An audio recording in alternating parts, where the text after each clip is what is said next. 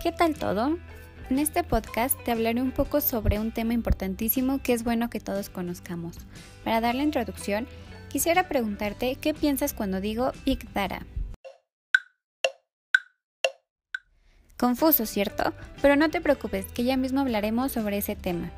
El término Big Data hace referencia al análisis de una gran cantidad de datos. Estos datos son capturados, almacenados y analizados para ayudar a tomar decisiones importantes a las grandes empresas, ya que muestra tendencias y comportamientos predecibles. Interesante, ¿verdad? Ahora, ¿qué empresas crees que usan estos datos? Seguro pensaste en empresas gigantes como Netflix, Amazon o Google. Y sí, tienes toda la razón.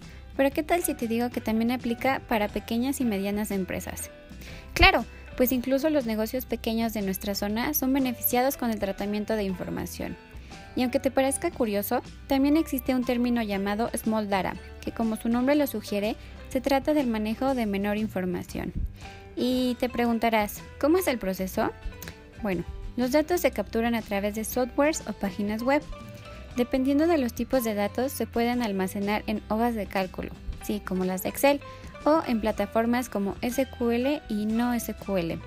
Posteriormente, se necesita buscar tendencias y ver las estadísticas en los datos, para después presentar los resultados en gráficos y tomar decisiones.